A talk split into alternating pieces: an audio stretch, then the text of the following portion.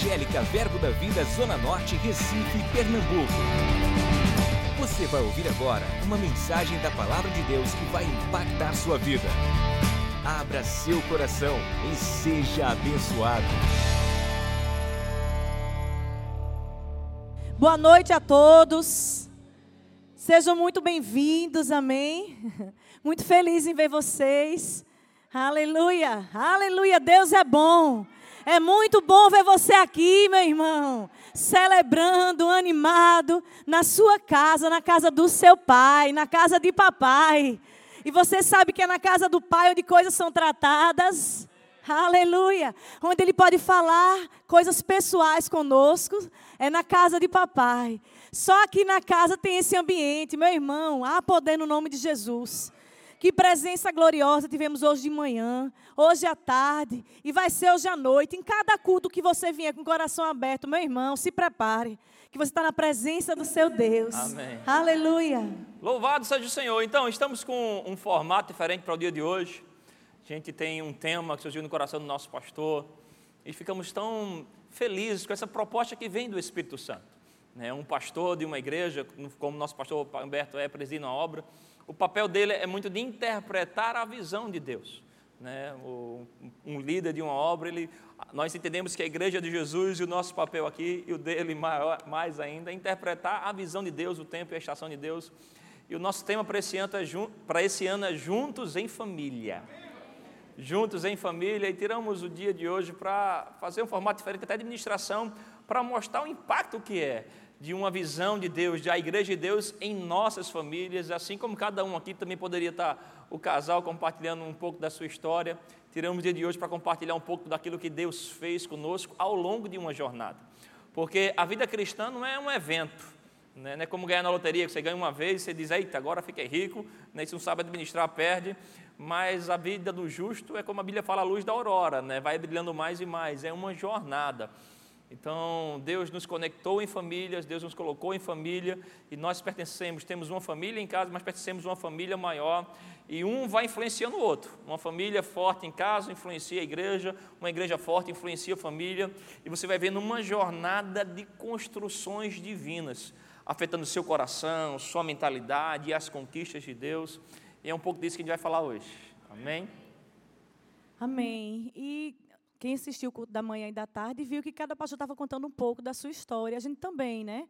Não diferente. Nós vamos contar um pouco de como a gente, como a gente está inserido nessa visão, como transformou a nossa vida, quantos testemunhos nós temos. Eu sei que você também tem, amém? Quanta coisa impactou nas nossas vidas, né? E eu queria ler um versículo, já foi lido hoje, mas eu queria ler novamente, que é no Salmo 92, versículo 12. Eu queria que vocês botassem aí na tela e vamos ler juntos, amém? Salmo 92, 12. Deixa eu começar a ler com você, está abrindo na Bíblia aí, muito bem, glória a Deus. O justo florescerá como a palmeira, crescerá como o cedro do Líbano. Plantados onde, gente? Plantados na casa do Senhor, florescerão nos atos do nosso Deus. Então, ele vai florescer quando tiver plantado. E eu lembro quando o Senhor falou comigo para estar. Tá alinhada nessa visão, para estar tá envolvida nessa visão. Eu acho que foi no ano 2006 para o ano 2007, né? A gente ainda era noivo. E Júnior veio primeiro, ele pode contar um pouquinho, mas depois Deus trabalhou comigo, né, para estar tá vindo para essa visão, para acompanhar Júnior e estar tá crescendo essa visão. E é tão interessante que Deus falou comigo para eu estar nessa visão, para eu estar plantada aqui. Amém? E a primeira coisa que eu queria falar para vocês era isso. Se foi Deus mesmo que te chamou. Se você está aqui, meu irmão, você tem a voz de Deus dizendo, fique aqui nesse lugar. E quando Deus falou comigo, fique nesse lugar, eu estou aqui até, até dar, pode dar o, o sangue na canela, como diz. Mas eu não arredo o pé. Porque eu sei quem foi que me falou para estar. Tá. E quando ele disse aqui, ó, só vai florescer se você tiver plantado. Meu irmão, e faz quantos anos isso? O quê? 14, 15 anos, né? 15 anos que a gente que a gente está fazendo parte, um pouquinho mais. Meu irmão florescendo, florescendo a cada dia. E a gente foi o primeiro casamento da igreja. No livro de ata, da, da, de ata, da ata da igreja, o primeiro casamento, verbo da vida, foi o nosso. Que honra, né? E a gente vai mostrar algumas fotos também, porque para você identificar que Deus mudou, meu irmão. Deus mudou a nossa sorte, mudou a nossa vida, mudou por dentro, por fora, a mentalidade mudou tudo. Amém? Tinha mais foto de Júnior, infelizmente, né? Mas, glória a Deus. Vamos lá ver a foto. Primeira foto, por favor. Não, essa aí acho que é de. Foi o que eu enviei. Então, como eu falei, nós somos o primeiro casamento, na foto 1 do casamento. E nós tivemos essa honra né, de abrir né, esse, esse momento. Acho que eles estão achando aí. Como estão brincando, né? Tá meio viradinha aí. Não sei se eles conseguem ajeitar. Mas depois a gente mostra isso aí. Em nome de Jesus. é, é, é, que eu, eu, casei com 30 quilos a menos. E na, a Bíblia, a versão mais moderna que a gente usa muito aqui na igreja, a revista atualizada, fala que a bênção do Senhor enriquece. Eu sou crente há muito tempo e a, a Bíblia antiga era a revista corrigida. E diz que a bênção do Senhor engorda. Então foi a versão que eu mais li e impactou muito a minha vida. Aí, mas você só dá. A gente, a gente fala muito aqui na igreja sobre visão. Ah, eu vim para essa visão, essa visão. Se eu só deixar claro para você o que é que a gente quer dizer quando fala isso. Essa visão, visão, parece uma coisa, né? Claramente alguns diferente, mística. Mas vê só, para você entender quando a gente fala visão. Ah, vim, fiquei enraizado nessa visão, plantado nessa visão. Primeiro, o que é uma visão? Para falar visão, deixa eu definir para você o que é propósito. Toda igreja, independente de placa de denominação, batista, Assembleia de Deus, Verbo da Vida, Universal, Congregacional, ela nasce em Deus para atender propósito. Propósito é o motivo da existência, ok? Então toda igreja ela tem um propósito. O propósito de qualquer igreja, primeiro, número um é anunciar Jesus e de pregar o Evangelho. Então, qualquer igreja, ela nasce para anunciar o evangelho e falar de Jesus. O segundo propósito básico de qualquer igreja, fazer discípulo. E de pregar evangelho, fazer discípulo todas as nações. Então, qualquer igreja, ela nasce em Deus com esse propósito básico. Pregar o evangelho e fazer discípulo. Dentro de fazer discípulos, temos assim duas áreas. Fazer discípulos envolve pegar aquele que se converteu e fortalecer ele em Cristo, dar eles a doutrina básica em Cristo, e também pegar aquele que está forte encaminhar ele no seu chamado, encaminhar ele no seu dom. Amém? E o terceiro propósito de qualquer igreja é destruir as obras do diabo. Amém? Curando os enfermos, expulsando demônios, batizando no, é, no nome de Jesus, falando em outras línguas, restaurando família, restaurando jovens. Em toda a igreja nasce para atender esses propósitos básicos. Está comigo? Então, o que é a visão? Visão é a maneira como Deus vai trabalhar com aquela igreja, com aquela denominação, com aquele grupo, para desenvolver, para alcançar esse propósito. Então, o propósito de uma igreja é pregar salvação. Então, umas igrejas vão fazer evangelismo no sábado à tarde, outras vão fazer no domingo no meio-dia, outras vão fazer em grupo, uns vão fazer em grupo familiar, uns vão fazer na faculdade, outros vão fazer nas praças. Então, a visão é a maneira como Deus vai trabalhar com aquele grupo para alcançar aquele propósito de salvar pessoas. Fazer discípulos. Tem umas que têm curso é, seminário teológico, discipulado. Nossa visão em fazer discípulo, nós temos um Discipulado, que é para os novos convertidos entenderem as doutrinas básicas. Nós temos um centro de treinamento bíblico, é um curso bíblico para te amadurecer em Deus. Temos as pregações, os cultos na igreja. É a maneira de fazer discípulo. Então, uma visão é quando Deus fala com uma comunidade, uma maneira de trabalhar, de como a gente vai alcançar aquele propósito. Está me entendendo? Cada igreja vai ter esse propósito básico. Toda igreja tem que ter aqueles três propósitos: proclamar salvação, fazer discípulo, destruir as obras do diabo. E cada igreja vai ter uma visão diferente, uma maneira de trabalhar. Por isso você vai ter igrejas ou denominações que têm uma ênfase em obra social, outras como a nossa têm uma ênfase no ensino da palavra, na maturidade em Cristo Jesus. Amém? Outras vão ter uma ênfase no louvor. Cada uma vai ter uma maneira de trabalhar para alcançar aquele propósito. Está me entendendo? É isso que nós chamamos de visão. Quando nós falamos sobre chegarmos a essa visão, ou seja, chegamos nesse lugar que Deus tinha uma maneira de trabalhar. Deus tem uma maneira de fazer você proclamar o Evangelho. Deus tem uma maneira aqui de fazer você se desenvolver, crescer espiritualmente. E Deus também nesse lugar vai ter uma maneira de operar em você para destruir as obras do diabo e sobre a sua vida brilhar a glória de Deus. Amém? Então, quando nós falamos ah, sobre visão, é isso. Quando eu cheguei aqui foi em 2005. Né? O pastor passou o ano 2004 fazendo culto nos lares. Em 2005, eu fazia parte da Igreja Boa Viagem, eu era sempre eh, muito ativo lá, trabalhava com jovens, também era da diaconia lá. E eu sempre tive um, um carinho para o pastor Humberto, porque o pastor Humberto foi o nosso líder de jovens lá em Boa Viagem. Rebeca era vice-líder e eu era aquele que ajudava eles a crescerem espiritualmente. Porque por causa de mim eles tinham que orar mais, eles tinham que andar mais em amor. Então eu fui um, um instrumento de desenvolvimento de Deus na vida deles, muito forte. Mas em 2003, 2004, Deus me ajustou, pegou legal comigo. 2005 estava me fortalecendo. E foi quando eu comecei a criar chamego em querer vir para cá. Eu lembro que três vezes eu falei com o pastor Humberto sobre vir para cá. Ele fez, Júnior, cara, fica aí, eu não quero gerar problemas, estamos começando algo novo. E eu sempre tive uma empatia com ele, mas até teve um momento que eu tive uma experiência viva e real com o Senhor, à luz desse texto que Rebeca falou. Deus falou forte comigo sobre crie raiz nessa minha visão. Crie raiz, ou seja, se comprometa, se envolva. Hoje você chega aqui e vê uma estrutura tão bonita como essa, painel de madeira, telão, ar-condicionado, climatização. Mas quando Deus falava de visão naquela época, era a única coisa que a gente tinha, era a visão de futuro. Porque era uma casinha muito engraçada, não tinha teto, não tinha nada. Né, a igreja estava criando forma, a igreja fala estrutura, era um grupo muito pequeno, 25 a 30 pessoas, estava com pastor naquela época ainda. Fazíamos parte do prédio onde hoje é o Rema. Lá nosso pastor tinha acabado de alugar aquilo ali, antes era um depósito de lubrificante. Então nós tínhamos que limpar aquela igreja semanalmente. A diaconia, né, uma das escalas nossas era deixar a igreja limpa, porque não tinha ainda equipe de limpeza, manutenção. Então tinha que estar sempre limpando o chão ou repintando o chão porque o lubrificante subia. Né? Então você pintava, daqui a pouco, dois, dois, dois fins de semana ou três, ficava de novo a marca de lubrificante no chão, dos olhos, tinha que pintar de novo. Quem tinha na época de limpeza era só pintar o chão, comprar tinta de, de pintura, de tinta cinza. Né? O painel era cheio de, tinha combogol, né? combogol. Combogol? Combogol. Combogol. Eu tenho uma, uma raiva daquele combogol. Porque uma vez cheguei para o pastor Humberto e disse, pastor, vamos tirar esse negócio aqui. Era uma tela preta que tinha assim que a gente alugou. Eu disse, pastor, vamos tirar isso aqui, isso é muito feio. Ele fez, vem, tira. E eu tirei um fim de semana para tirar aquilo ali. Eu, eu, né, eu chamei Betão, Betão dos irmãos nossos aqui, parceiros. Betão vai fazer o que nessa sexta-feira? Ele jurava que era para jogar bola. Eu falei, vamos fazer um serviço aqui comigo na igreja. A gente passou, meu irmão. Era um serviço que se você fizesse com, com paz de espírito, você fazia em uma hora. Mas murmurando, o tempo estica e fica mais difícil. A gente murmurou tanto para rasgar, que tinha rasgar cada tela daquela, enrolar e tampar os buracos, porque senão os passarinhos entravam na igreja e saía melando tudo. E passou aquela madrugada, irmão, limpando aquilo ali, falando, olhe só mesmo Jesus na causa, para pegar dois jovens, na época a gente de um terceiro, que era um amigo nosso, Francisco, só mesmo Jesus para pegar três jovens na sexta-feira à noite e passar a noite ajeitando a igreja.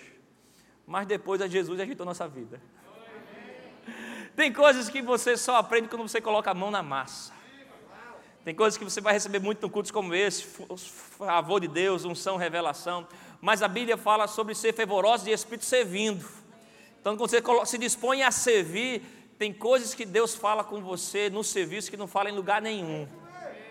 Aquela noite me marcou, porque naquela noite eu aprendi que não tinha ninguém observando a gente, não tinha ninguém olhando a gente, aplaudindo a gente. Naquela noite o Senhor me ensinou que se você faz para Deus, se você faz livre de se vão te elogiar ou não, você está fazendo com sincero coração, e esse tipo de coração que Deus vai aprovar. Amém. Amém. Acho que saiu a foto agora do casamento, vocês verem. Olha aí. 14, vai fazer 14 anos. Obrigada, gente. E já entrando né, nesse, nesse processo que a gente está falando, do servir ao Senhor. Então, dando continuidade, quando Deus falou, meu irmão, se Deus falou com você, sirva com fidelidade, com alegria, né? Passando o tempo, o que foi que aconteceu, mas sirva com alegria. E eu lembro que da primeira vez que eu tava, disse ao, ao pastor que eu estava chegando, eu já era envolvida com louvor na outra igreja, né, em Boa Viagem, eu morava pelo lado de lá, não era casada ainda. E eu fiquei calculando na minha cabeça, né? Eu também já trabalhei com crianças. E eu dizendo, rapaz, eu acho que vou começar a trabalhar com crianças. Porque louvor tem escala, tem que vir para ensaio, né? Essas coisas. e tinha que vir mais vezes para o lado de cá, para a Zona Norte. Mas eu estava livre. Eu disse, não, o que o Senhor quiser, eu estou disponível para servir, né? Então, quando Deus fala, meu irmão, é pra, a gente tem que servir em qualquer lugar. E eu lembro que depois de um jantar que teve, o pastor chegou, né? Estava aí junto, disse, Rebeca, tu toca, né? Eu disse, não, bem pouquinho, pastor. Teclado disse, não, de violão. Tu canta também. Eu disse, é. Ó, oh, tu podia servir no louvor. Eu disse, amém. Glória a Deus. Pode servir no louvor com a gente. Eu disse, tá certo, pastor, estamos juntos. E a partir daquele dia até hoje, estamos servindo louvor com alegria, com fervor no Senhor, porque é para o Senhor. Amém? Já passamos por tantas coisas, tantas coisas maravilhosas, tantas coisas mais ou menos. Mas deixa eu dizer alguma coisa: os nossos olhos estão no Senhor. É por isso que nós estamos sempre felizes. Passamos por essa pandemia o ano passado. Por isso que eu digo que é tão bom vocês aqui, meu irmão. Pulando junto, gritando, cantando, proclamando a verdade do Senhor. Não é tão bom a gente estar tá cantando aqui sem ninguém, né? A gente está aqui, às vezes, cantando, pulando. Não tem ninguém aqui. Só algumas pessoas lá atrás, por causa do decreto. Mas é tão maravilhoso quando a igreja está junta, reunindo, adorando ao Senhor. E é tão bom né, saber que essa igreja é de Deus, fala do Senhor. Eu estava lembrando de Ana Júnior, né? que para a gente entender que é a igreja do Senhor, por isso que a gente faz. Tem o nosso pastor e Cristo, nós amamos muito e honramos a vida dele, mas ele sabe que é, ele mesmo diz que Deus falou com ele. Deus falou com ele, Humberto, só não me atrapalhe, porque a igreja é minha.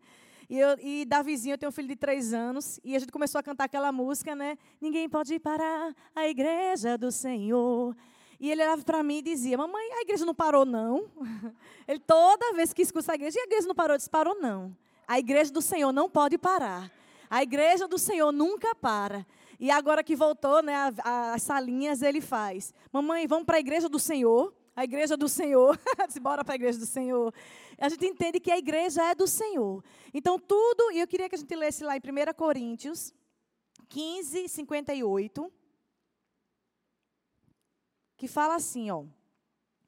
Portanto, meus amados irmãos, 1 Coríntios 15, 58, sede firmes, inabaláveis e sempre abundantes na obra do Senhor, sabendo que no Senhor o vosso trabalho não é vão. Aleluia!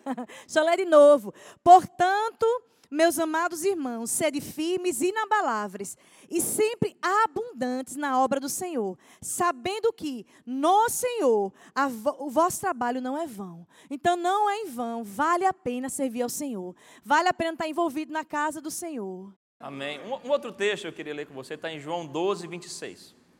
João 12, versículo 26. Tem como colocar? Obrigado, gente. Se alguém me serve, siga-me, e onde estou, ali estará também o meu servo. E se alguém me servir, o Pai o honrará. Tem uma recompensa de Deus apenas para os servos.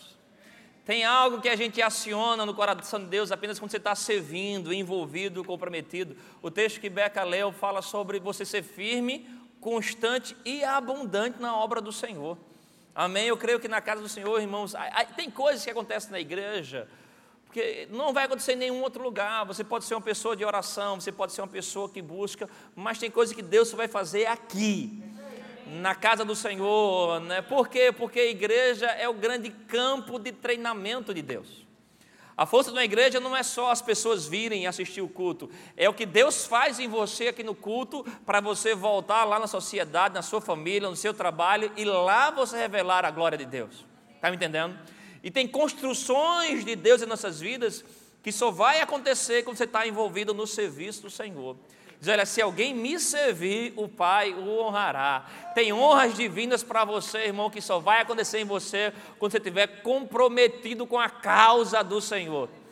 Sabe, por causa desse evangelho, a gente teve a oportunidade de viajar em muitos lugares, cidades do Brasil, fora do Brasil, né? Esse evangelho abriu portas para a gente em muitos lugares e conhecemos muitas pessoas especiais, pessoas de bom coração. E é impressionante quando você chegar e alguém descobre que você é cristão, que você é crente. A próxima pergunta que vão te fazer é: de qual igreja? Até o não convertido, ele sabe que ser crente não é só crer, ser crente também é pertencer a um lugar. Tem que pertencer a um lugar, tem um lugar de alimentação, um lugar de identidade, um lugar de mentoria, um lugar que é um ponto de encontro de Deus com você. A Bíblia fala de Jeremias, ele, Deus estava falando com ele, fala com ele: Ó oh, Jeremias, vai à casa do oleiro, que lá vou falar contigo. Né? Deus já não estava falando com ele. Mas manda ele ir na casa do oleiro, porque o que ia acontecer na casa do oleiro era, lugar, era algo muito especial, muito marcante para a vida dele. Eu sei que Deus fala muito com você no seu dia a dia, na sua oração, no seu devocional, na sua busca, no seu carro, ouvindo mensagem, orando. Deus vai comunicando coisas com você. Mas tem coisas que Deus vai falar com você só mesmo no ponto de encontro. E os nossos cultos são um ponto de encontro, irmãos. É o um momento onde os adoradores que adoram a Ele em espírito e em verdade se encontram. E a Bíblia fala que Deus busca os adoradores, os adoradores buscam Deus. Então, cada culto, cada reunião é um momento de encontro de Deus em suas vidas. E quando você se dispõe a servir, a Bíblia fala sobre servir ao Senhor com alegria. Servir ao Senhor com alegria é uma das coisas que eu amo na cultura dessa igreja, desses 16 anos. É que Deus reuniu um time de pessoas que amam servir a Ele com alegria. Você vai ver nossos diáconos sorrindo, você vai, dar, vai ver nossos professores de departamento infantil sorrindo, nossos irmãos no trânsito, né? Eu penso como eles sacrificam para estar ali, estão sempre sorrindo. O que amo é que nós aprendemos ao longo dessa trajetória a servir ao Senhor com alegria.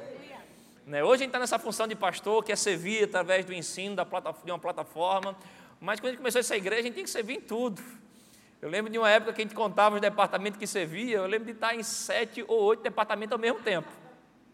Diaconia, né, no trânsito, dava aula no discipulado, e às vezes liderava o discipulado, trabalhava com adolescentes, com jovens, dava aula no departamento infantil, fazia parte do evangelismo. Nós tínhamos equipe de consolidação, fazia parte também da, consolida, da consolidação.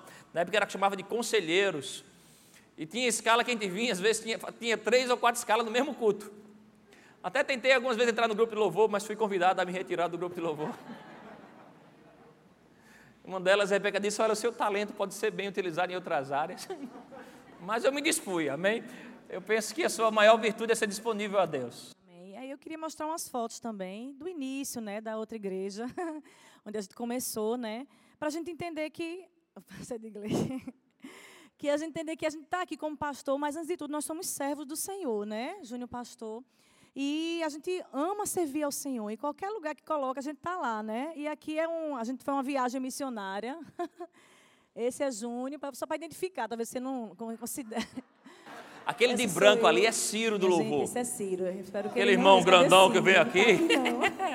era ele no início da jornada. Antes de comer batata, batata doce e ovo, ele era desse tamanho. Ele está aqui, não. Essa foi uma viagem missionária que a gente fez, né? Não lembro para onde. Pode passar a próxima. Isso aí, pastor Ricardo, Vanessa, pastor Rodrigo ali atrás. Gente, essa igreja aqui, no início dela, a gente fazia muita viagem missionária. O que era isso? Nossa igreja tinha 150, 200 membros, então o pastor tinha muito coração de te reunir todo mundo e ir todo mundo para um campo missionário e ter uma experiência com Deus. Então, ia embora todo mundo, ia jovem, ia criança, ia pessoas com maior, com maior idade, maior experiência né? ia empresário que nunca evangelizou, ia irmão que ia chamado evangelístico, todo mundo ia para algum lugar muito carente, a gente fazia assistência social e passávamos um dia anunciando Jesus. Gente, como aquilo marcou a gente. Né? Vai ter um grupo agora que vai estar tá indo lá para Serra Talhada, estamos esperando só a liberação do decreto. Mas essas viagens foi marcando muito, foi primeiro foi consolidando uma unidade, né? vivenciando o senso de propósito de anunciar Cristo Jesus. E, meus queridos, milagres extraordinários aconteciam experiências com Deus que não era só os pregadores, né? Era a gente estava todo, todo mundo começando, todo mundo aprendendo junto aquilo ali, mas uma visão nos deu a oportunidade de vivenciar milagres, milagres. Lembro que uma dessas viagens missionárias tinha um grupo, eu estava lidando com o Bequinha, um grupo de, de, de, acho que umas 10 pessoas, a gente se separava ah, por ruas, e disse aquele grupo, olha, vai todo mundo por aqui, ninguém se separa desse, dessa rua, mas eu sentia aquela, sabe, uma impressão de que não era para a gente ficar ali, para mim era tudo muito novo, então não tinha ainda muita maturidade sobre esse negócio de ser guiado pelo Espírito. Pelo espírito depois vira meme. Pelo Espírito. Só tinha aquela impressão, assim, Beca, vamos por ali. E saiu, sempre que ele saiu caminhando de mão dadas, e paramos em frente a um, eram, sabe aquelas casinhas de, parece desenho de criança, que é uma porta, uma janela, aquele triângulozinho assim, tinha quatro casas assim, cada uma de uma cor. Eu lembro que ele bateu na porta de uma senhora, ela abriu aquelas portas que, que só abrem uma parte, ela abriu uma parte.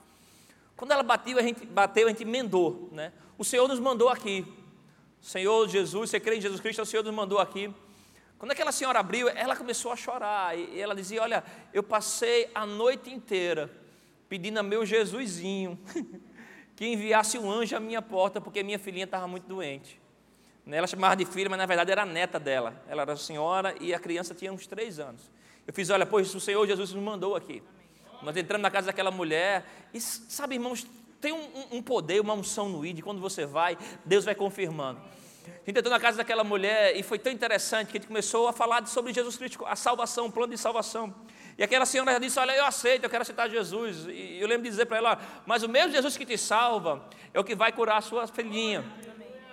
E aquela menina ficou em pé, eu lembro como hoje, ela tinha uma jaquetazinha jeans e por baixo um vestido vermelho.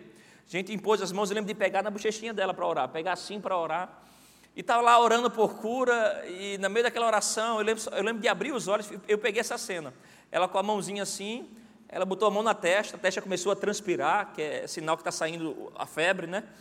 Ela botou a mão na testa, olhou para a avó dela, chamava de mãe. Era, era avó, mas chamava de mãe. Dizia, mãe, estou boa. Aquilo ali foi uma experiência tão gostosa com o Senhor. Aquela senhora, na hora, começou a, a entregar a vida a Jesus, a orar, a se quebrantar. A menina tinha passado muito mal naquela noite. A gente saiu de lá se regozijando e vendo, olha, né, eu ficava, eu revivi muito essa, essa, esse milagre na minha cabeça. E eu fiz para caramba, parece aquele livro de Atos dos Apóstolos. Aquelas histórias de como os discípulos iam no meio da rua e iam curando os enfermos. E como é bom você estar no lugar que pessoas vão gerar oportunidade para você ver milagres extraordinários acontecendo através de você. Você está pronto para isso? Pode passar as das fotos para a gente acabar esse bloco. Essa é a igreja antiga da gente, né, que agora é o Rema, os meninos fazendo teatro. Só para isso aqui é Júnior, isso aqui é Pastor Ricardo. Para vocês identificarem, pode passar. Tem algumas fotos que foram censuradas, irmão, não passou no critério não. Esse era o nosso louvor, bem diferente. Pode passar. Aí, Iraci Cristina, cadê Cris? Cris. Júnior um pouquinho mais magro, né? Estava brincando com ele. Ele não sabe se ele tem a blusa ou a blusa o tem. Pode passar. Pode passando. A gente fazia muito luau com o jovem. Pronto, isso aqui a gente foi no casamento de Vanessa e pastor Ricardo. Pode fechar um pouco. E é, é interessante, né, que aqui em Josué 14, eu estava lendo, tava, lembrei desse texto. No versículo 7, né, 14, 7, Josué ele foi chamado, né, aqueles espias, aqueles 12 espias, não sei se você lembra dessas histórias, acredito que sim, para olhar a terra prometida. E ele, Josué e Caleb voltaram com boas notícias. E aqui é o relato de Josué falando, né?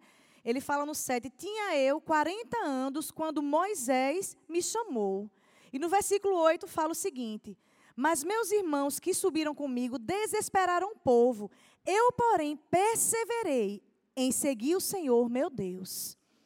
E a, o 10 ele fala: Eis que agora o Senhor me conservou em vida, como prometeu. 45 anos há desde que o Senhor me falou. E ele começa a dizer aqui, no 11: Estou forte ainda hoje, como no dia que Moisés me enviou. Aleluia. Qual era a minha força naquele dia? Ainda agora para o combate. Aleluia, tinha passado 45 anos, mas ele declara que a força que ele tinha, passado 45 anos, era a mesma em servir ao Senhor. E eu declaro sobre as nossas vidas essa força, meu irmão. Em servir ao Senhor com alegria. Passou tantos anos, daquele, dessas fotos aí, são tantos anos passaram, mas a minha alegria em vir para a casa do Senhor e vir para essa igreja e olhar vocês, a gente não pode abraçar ainda, é a mesma. Em servir, por quê? Porque Deus renova as nossas forças. Aleluia, Ele é um Deus poderoso. Amém. Davi, ele diz: Alegrei-me quando me disseram, vamos à casa do Senhor. Sabe, eu creio que essa alegria deve ter sempre revigorado em nosso coração, em nosso espírito, porque o diabo vai querer roubar isso, irmão. Né? E a gente tem que aprender a sermos pessoas consistentes com o Senhor. Num desses dias de orando, o pastor falou algo aqui para os ministros, para uma turma que estava aqui, que criou um impacto no meu coração. Ele dizia: Olha, vocês confiam em Deus? A gente, é, eu confio. Ele fez: Pois bem, Deus confia em vocês. Uau! Aquilo mexeu muito com a gente. Né? Sobre você se, se tornar alguém confiável. E, e, o que é bom de uma igreja é que ela vai nos moldando, nos preparando em sermos pessoas confiáveis a Deus, pessoas consistentes em Deus. Porque ser bom no bom é muito bom, mas ser bom em dias de pressão, aí que você dá prova de que você está crendo em Deus ou não. Sabe uma coisa que eu amo muito nessa visão, nessa jornada que Bequinha falou aí? É, né? é porque teve algumas fotos que eu tive que censurar, que não dava não. Por esse tempo de figurinha não dava para expor para os amigos. né? Mas o Senhor mudou muito nosso coração e principalmente o que eu amo, uma das ênfases que nós temos da parte de Deus nessa visão aqui, é sobre a questão de mudança de mentalidade. Não sei se você está aqui há, há, há muito tempo, mas, meu Deus, como o Senhor confrontou a nossa mentalidade, como nos provocando para coisas melhores. Porque às vezes a gente até tinha condição financeira para escolher coisa boa, mas não tinha mentalidade livre para escolher isso. E quando nós cantamos aqui que há poder no nome de Jesus para cadeias quebrar, irmãos, eu não sei você, mas eu tinha cadeias mentais que eram muito limitantes para a minha vida. Escolhas né, do dia a dia, mas sempre tinha uma autoestima baixa, sempre questionava muito o mérito daquilo. Né? A minha família é, é, é um caso a ser estudado, porque meus pais se mudaram muito. Quando eu tinha, acho que perto dos 20 anos, eu e meu, meu irmão paramos para contar, até onde a gente lembrava, a gente já tinha se mudado até meus 20 anos, 26 ou 27 vezes. Nunca estudei dois anos na mesma escola, raramente estudei um ano inteiro na mesma escola. Então sempre estava se mudando e sempre era por uma por não perseverar numa situação, nem sempre era por, por não resistir a um tipo de pressão financeira. Meu pai era autônomo, trabalhava com F geração, então período de verão as coisas iam bem, período mais frio as coisas caíam para ele, sempre a gente corria. Eu morei, sou do interior, sou de Lagoa de Vaca, que é o bairro mais chique de Surubim. É, ele é muito chique. Nós temos de um tudo lá. Nós temos uma rua, um quebra-mola, uma barraquinha vendendo passagem da Itapemirim para você sair de lá. E a gente foi crescendo com muito. Então as coisas apertavam aqui, a gente corria muito para lá. Né, para o interior, que as coisas eram mais baratas, mais simples, quando melhorava, voltava para cá. Aquilo foi criando limitações de escolhas da vida, de frustrações em alguns aspectos. E eu sou muito grato a Deus, porque ao longo dessa jornada o Senhor confrontou muito a nossa mentalidade. Primeiro, em sermos pessoas perseverantes. Em tempo de pressão ou não, está lá, permanecer fiel ao Senhor. E outra é fazer escolhas boas da vida, irmão. Escolhas que abrilhantam a sua vida, desde uma boa esposa, aleluia. Escolhas da vida como uma boa roupa, uma boa comida. A Bíblia fala que se quiserdes e me ouvirdes ou obedecerdes, comereis o melhor. E às vezes o melhor estava disponível, mas eu tinha um sério problema em não querer, por achar que era humildade. Mas graças a Deus, porque essa obra aqui confrontou muito a nossa mentalidade. Eu lembro quando a gente começou a, a, a namorar, noivar e falar sobre casamento, começava a falar disso. Rebeca falava muito, ela, vamos morar em Casa Forte, vamos morar nos bairros bons de Recife. Naquela época, né, a gente se mudou muito, meu pai conseguiu fazer uma, uma, troca. A gente foi morar, sabe da Avenida Recife tem o, o, o macro, o antigo macro, né, em frente a ele tem umas várias oficinas lá. Uma daquelas oficinas era do meu pai, que fica na entrada da favela do Iraque. E a oficina era no nível da, da, da pista e a casa era por baixo. Né? Então, período de chuva, rapaz, a casa entrava água, a gente tinha problema de umidade, a casa era pequenininha, quando a gente foi morar lá não tinha piso, era barro batido ainda, teve que fazer o piso morando lá dentro. O, o quarto que ficava meu irmão, cabia um beliche, a gente tinha que entrar de frente para o beliche. Então a gente teve a brilhante ideia de cavar o quarto para poder aumentar o quarto. Então virou o quarto tatu. Quem tinha que ir aumentando para poder caber as camas na vertical. E naquela época a Beca falando, olha, a gente vai morar num lugar bom. Eu, eu lembro que eu só tinha fé para não murmurar. eu não tinha fé para dizer, olha, nós vamos. Eu ficava. Porque a minha mente foi muito limitada com aquilo. Mas a palavra, vir para os cultos e entender, olha, Deus tem o melhor para a sua vida. Você é abençoado. Deus tem portas para você. Aquilo ali que a gente celebra na hora e dá aleluia, glória a Deus, aquilo ali era como se fosse uma, uma marretada nas limitações mentais que a gente tinha, nas frustrações da vida, não conseguir, não poder. Meu pai tinha uma fixação para o carro velho, que era um negócio impressionante. Eu lembro, eu lembro o, o, o, ápice daquilo foi um dia que ele saiu, que ele estava com boa condição financeira. Ele disse: Eu vou comprar um carro seminovo, organizado. Ele voltou para casa, ele foi para aquele leilão que tinha na, na Boa Vista ali. Ele voltou para casa, leilão do troca com um Chevette hatch, que era aquele, é o Chevette sem mala. E, e, e, o bicho, acho que era mais velho do que eu, ele não tinha motor de partida. Não tinha opção de você ligar o carro com a chave, só ligava o carro empurrando. Não é que estava quebrado, é que não tinha, arrancaram, deixaram dois fiozinhos lá para só pegar na arrancada. Eu lembro que do lado dele assim tinha um buraco de ferrugem tão grande que o cara, o, o que vendeu para o meu pai, um excelente vendedor esse cara. Esse cara pegou uma lata, cortou no alicate, encostou na lataria do carro e deu quatro pontos de soda no carro e fez carinho tá aqui, o buraco está tampado. Meu pai chegou em casa com esse carro, que eu chorei de tanta raiva, indignação. E quando a gente foi entrando na palavra, foi começando a melhorar. e de maneira muito divina, o Senhor foi me colocando em situações de poder desfrutar de boas opções. O que para muita gente ter um carro bom era uma boa oportunidade, para mim sempre foi muito difícil. E o Senhor me proveu de graça para cada conquista que a gente teve. Com carro, sempre, né, acho que faz mais de 10 anos que eu não tenho um carro que eu posso pagar. Sempre tem um carro que Deus paga para mim.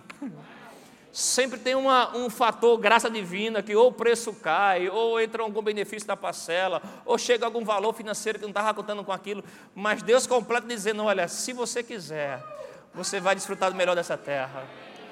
Eu sou grato a Deus porque fomos livres de barreiras mentais, por estar aliançado, enraizado com uma visão. Quando eu olho para trás, eu vejo de onde a gente estava, o que Deus está fazendo, irmãos, encoraja meu coração em pensar no futuro. Eu não sei você, mas meu coração está cheio de esperança de um futuro brilhante. Que a gente vai arrebentar, irmão. A gente vai crescer, a gente vai prosperar, nossos filhos vão florescer, vão desfrutar de coisas maiores. Aleluia. E Júnior falando aí de mudança de mentalidade, eu lembro que quando a gente era do outro prédio, a gente teve um, fez um projeto também para se mudar para esse prédio, né? Como a gente está fazendo Glória Maior para ir para o nosso grandão, amém? E eu lembro que o nome do projeto era Projeto Terminal. Porque a gente pensa que é, termina ali, não, começa ali. Amém? E a primeiro, eram quatro tópicos, né? E o primeiro tópico era justamente mudança de mentalidade. E a gente passou anos estudando isso, anos na igreja, escutando isso. E, meu irmão, isso é só um exemplo, mas são tantos são os detalhes nas nossas vidas que a gente pode romper em fé, porque nossa mente mudou através da palavra de Deus. Nesse ambiente, com essa palavra, e e cada vez que a gente escutava, a gente crescia mais e via coisas mais, mais longe.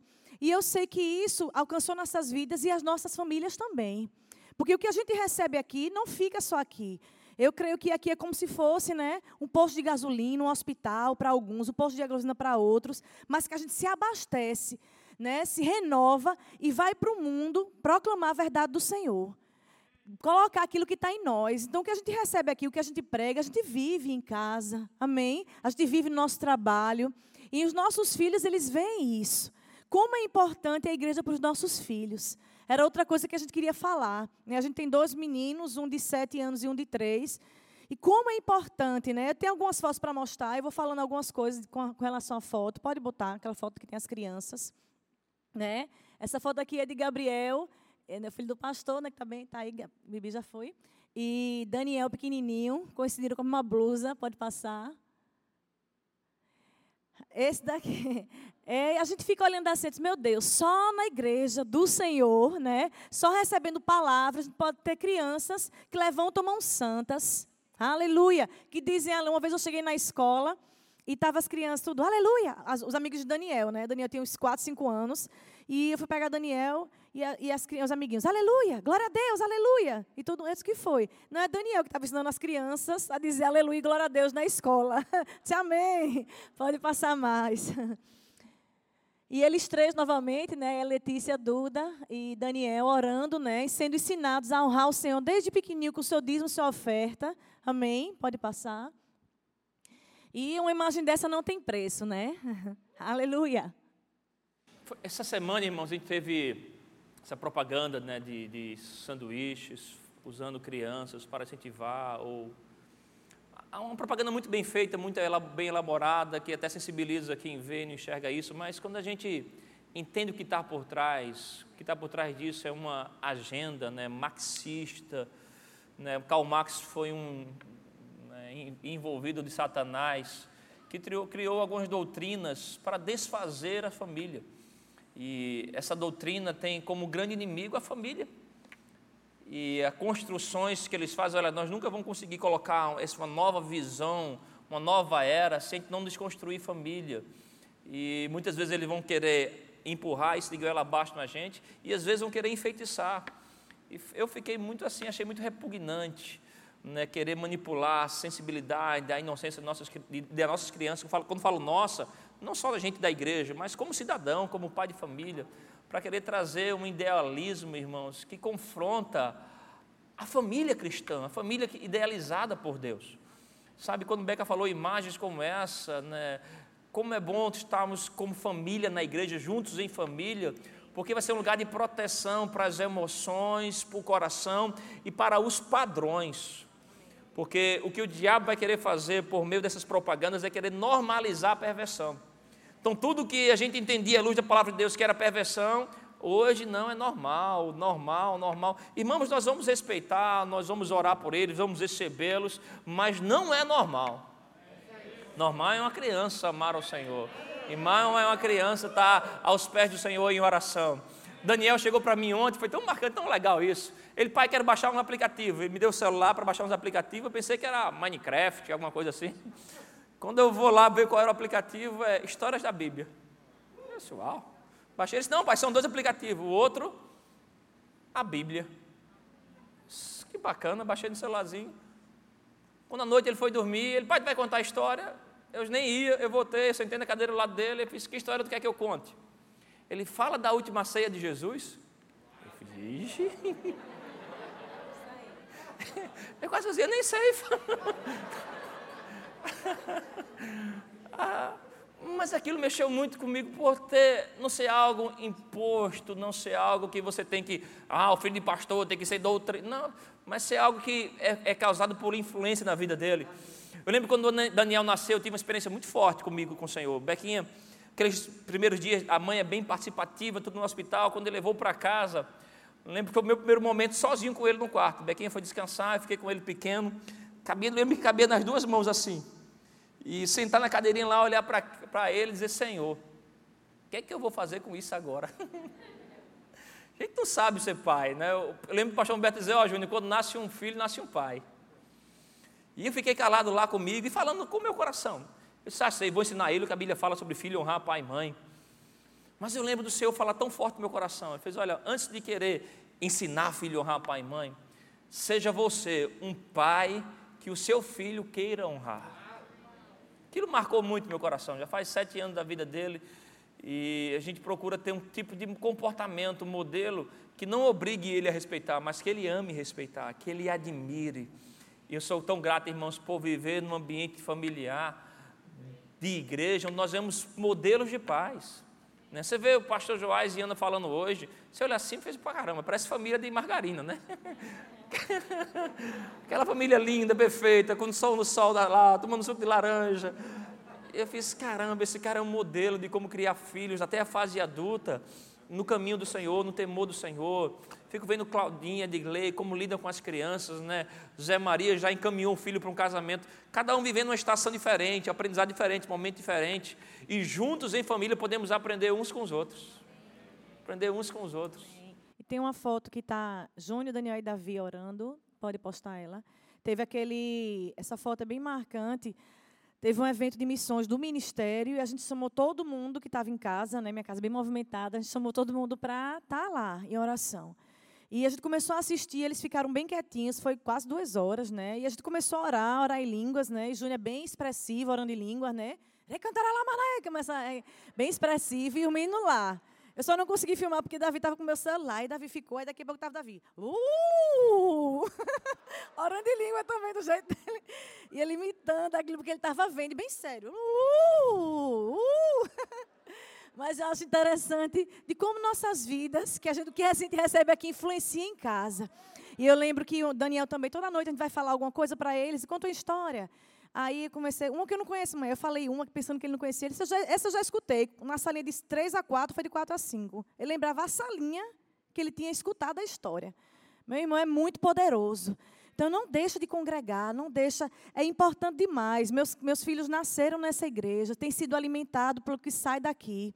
E eu lembro que quando eu tive Daniel, foi um parto normal. E estava com pouca gente no louvor, a gente morava aqui de lado, ia ter uma conferência. O pastor Beca, tenta o pessoal pegar essa, uma música nova. E a gente, não está certo, pessoal. Eu passei para o pessoal, mas quando estava bem pertinho, eu tinha tido uma semana. Na outra, minha gente, tive uma segunda. Na outra terça, eu estava aqui ensaiando. E no outro fim de semana eu estava aqui cantando a música. e a gente estava participando, a gente não deixa, meu irmão, se a gente se tiver, a gente vem. A gente não está limitado, não tem desculpa. Para quem quer, não tem desculpa. Aleluia. Amém. Eu estava com o Davi, estava passeando ontem, ontem. Aí perguntando para eles, qual é o super-herói que vocês mais gostam?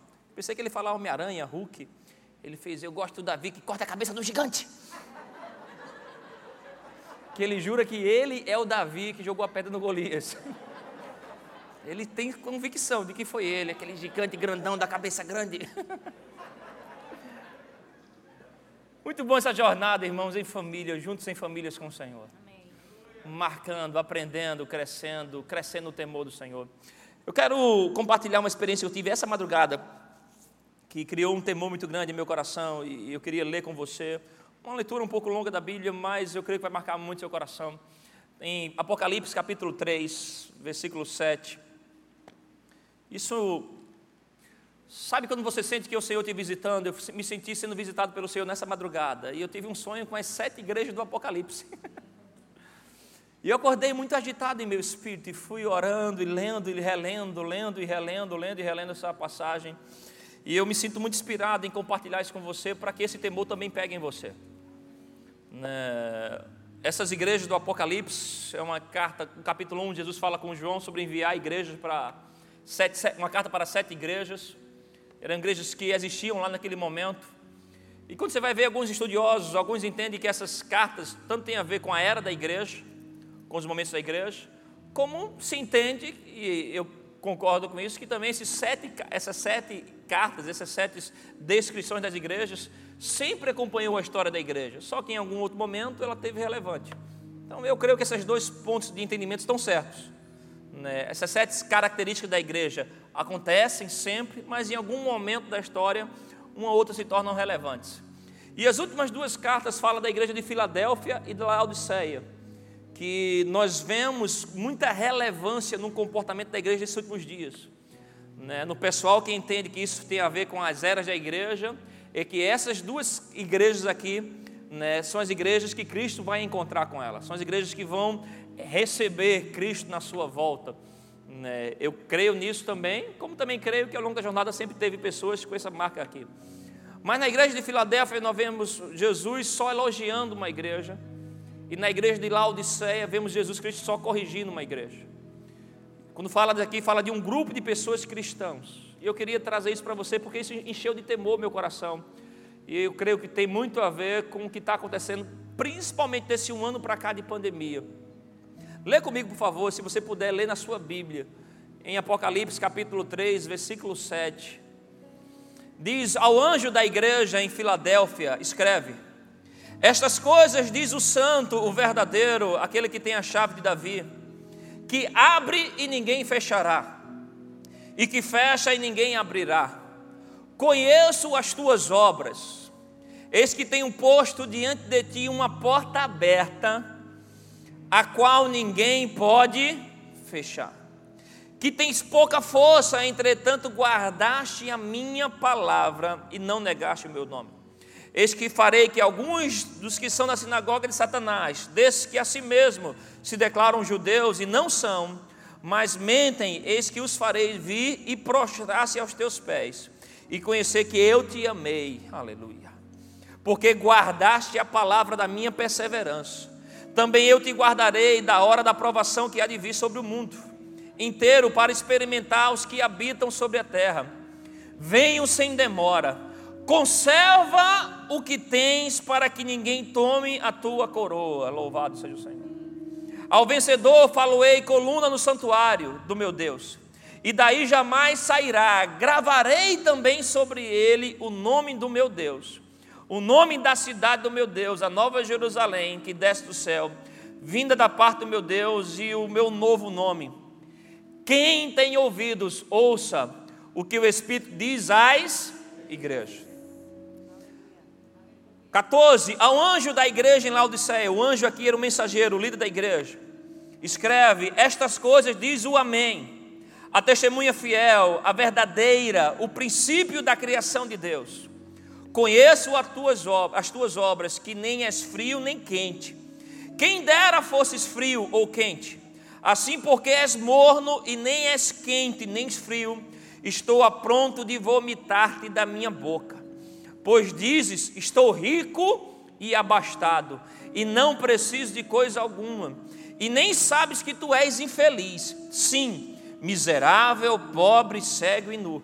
Aconselho-te que de mim compres ouro refinado pelo fogo, para te enriqueceres, vestiduras brancas para te vestires, a fim de que não seja manifesta a vergonha da tua nudez, e colírio para ungir-lhes os olhos, ungires os olhos, a fim de que vejas. Eu repreendo e disciplino a quantos amo. Se pois zeloso e arrepende-te. Eis que estou à porta e bato. Se alguém ouvir a minha voz, abrir a porta, entrarei em sua casa e cearei com ele e ele comigo. Ao vencedor dar-lhe-ei sentar-se comigo no meu trono, assim como também eu venci e me sentei com meu Pai no seu trono. Quem tem ouvidos, ouça o que o Espírito diz às igrejas. O Espírito Santo está falando, irmãos, nesses últimos dias vai ficar cada vez mais claro essa mensagem da volta de Jesus. E aqui fala de, da, de comportamentos de igreja, do corpo de Cristo. Que haverá uma igreja como essa de Filadélfia, uma igreja que é perseverante, que mesmo em meio a pouca força, não, decidiu não abrir mão do nome do Senhor. Irmão, se tem algo que a gente viveu isso nesse último ano, né, todo mundo aqui foi tentado, todo mundo aqui passou por pressão, todo mundo, começar da gente, irmão, teve um momento que a gente disse a paz, parece que não tem força.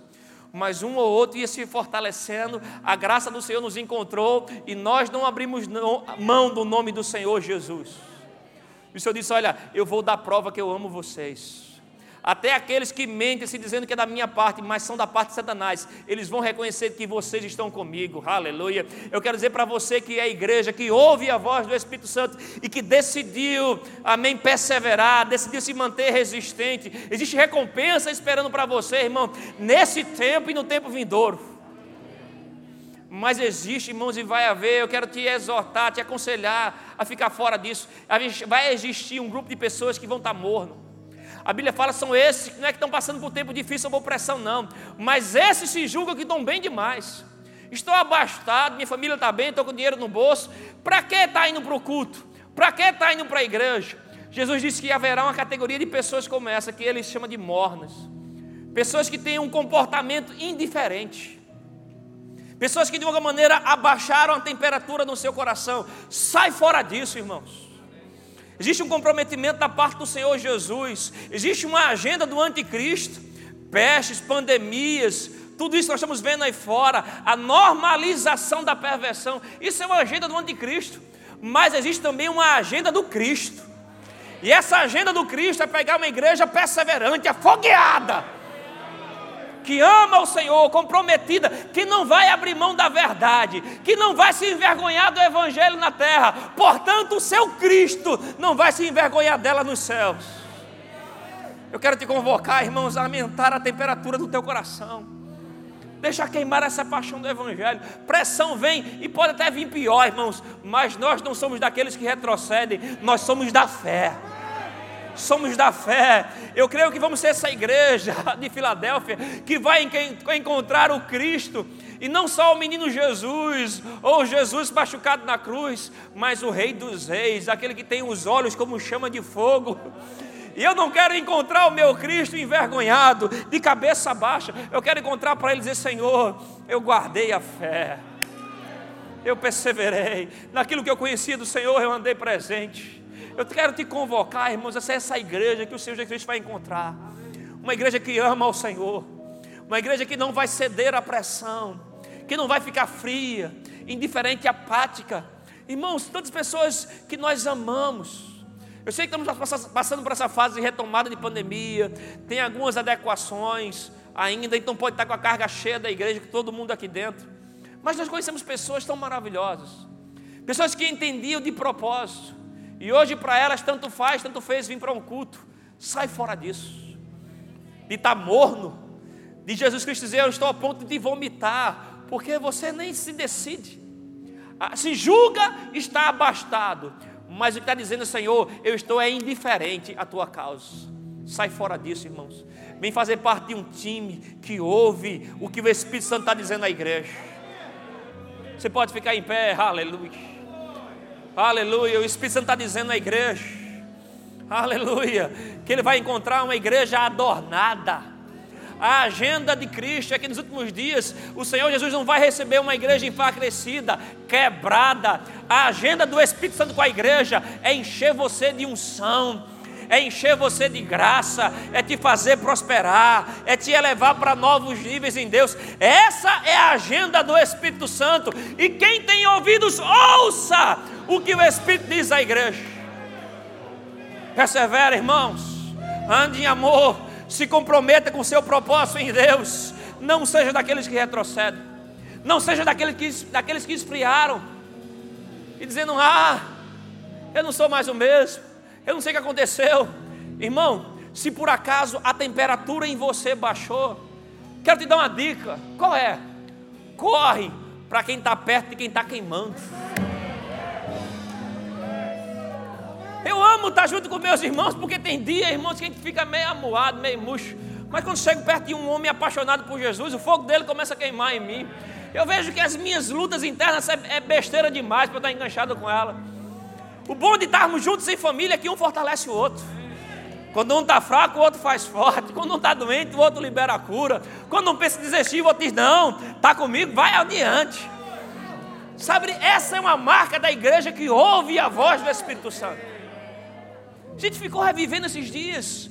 A influência, o impacto em nossos corações. E no meu coração, essa madrugada, quando eu percebo de Deus me chamando para ler essas cartas, dizendo: Olha, eu não quero fazer parte dessa igreja de Laodiceia, que vai estar fria, indiferente, autossuficiente. Isso é um espírito de engano, irmãos. Eu quero fazer parte de uma igreja dependente do Senhor, que ama o Senhor, que está ligado com a obra dele, com o projeto dele. Aleluia. Eu quero te convidar a levantar as mãos. Se por acaso você se julgou baixando um pouco a temperatura, deixa queimar um pouco agora. Fala para Jesus: Olha, Jesus, eu te amo, e nada vai parar isso. Quem nos separará do amor de Cristo? Será angústia, tribulação, fome, nudez, perigo ou espada? A palavra do Senhor diz: Olha, eu estou bem certo de que nem morte, nem vida, nem anjos, nem principados, nem coisas do presente nem do porvir, nem poderes, nem altura, nem profundidade poderá nos separar do amor de Deus que está em Cristo Jesus. Então, irmãos, assume teu papel como igreja agora teu coração, se você puder orar, ora um pouco. Aleluia, adora um pouco a Ele. Mas deixa o Espírito Santo aumentar a temperatura do teu coração. Deixa o fogo queimar. Quem tem ouvidos, ouça o que o Espírito diz à igreja. Não é tempo de desistir, não é tempo de parar, não é tempo de renunciar ao seu propósito, nem é tempo de dar uma paradinha no seu propósito. Não deixe, irmãos, o diabo descobrir o que para você. Ah, se o que para você é tua situação financeira, familiar, emoções, não deixe o diabo descobrir o que para você, aleluia. Se consagra ao Senhor, dizer: Senhor, eu coloco a minha força em Ti, eu dependo de Ti, eu busco a Ti, os meus olhos estão em Ti, aleluia, aleluia. Comece a adorar um pouco a Ele. Vamos deixar o Espírito Santo invadir essa casa. Tem coisas que acontecem na casa do Senhor que não vai acontecer na sua casa pessoal porque aqui o Espírito Santo está comunicando da visão, do fogo dele. Deixa queimar um pouco, deixa queimar um pouco, aleluia. Vamos adorar, adorar, adorar, adorar, adorar Ele, aleluia. Que o Senhor uh! te abençoe e yeah. faça seu rosto em ti que conceda sua graça e te dê paz. Diga amém. Essa música, essa música, ela está no livro de Números, capítulo 6, versículo 22. Essa música é como o Senhor fala para os sacerdotes, como eles devem orar e profetizar sobre o povo. Você, é você é sacerdote da nova aliança? Em número 6, 22, o Senhor diz o seguinte: Disse o Senhor a Moisés: Fala a Arão e a seus filhos, dizendo: Assim abençoareis os filhos de Israel. E dizeis, versículo 24: O Senhor abençoe e te guarde. O Senhor faça resplandecer o rosto sobre ti e tenha misericórdia de ti o Senhor sobre ti levante o rosto e te dê paz. E assim porão o meu nome sobre os filhos e os filhos de Israel e os abençoarei. Então, essa não é uma canção qualquer, isso é você exercendo o seu papel de sacerdote, sendo boca de Deus aqui na terra, liberando a bênção do Senhor sobre a sua casa, sua família, sobre a sua igreja. Com essa revelação, agora adore. Assuma o seu papel de sacerdote e deixa fluir a unção em você. Deixa fluir a bênção em você. Profetiza, filho de Deus.